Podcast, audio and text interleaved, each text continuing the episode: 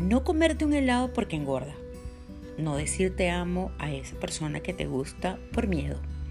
Cambiar de carrera porque ya te consolidaste en una. Cambiar de empleo porque donde estás estás bien. Cambiarte de ciudad porque asusta.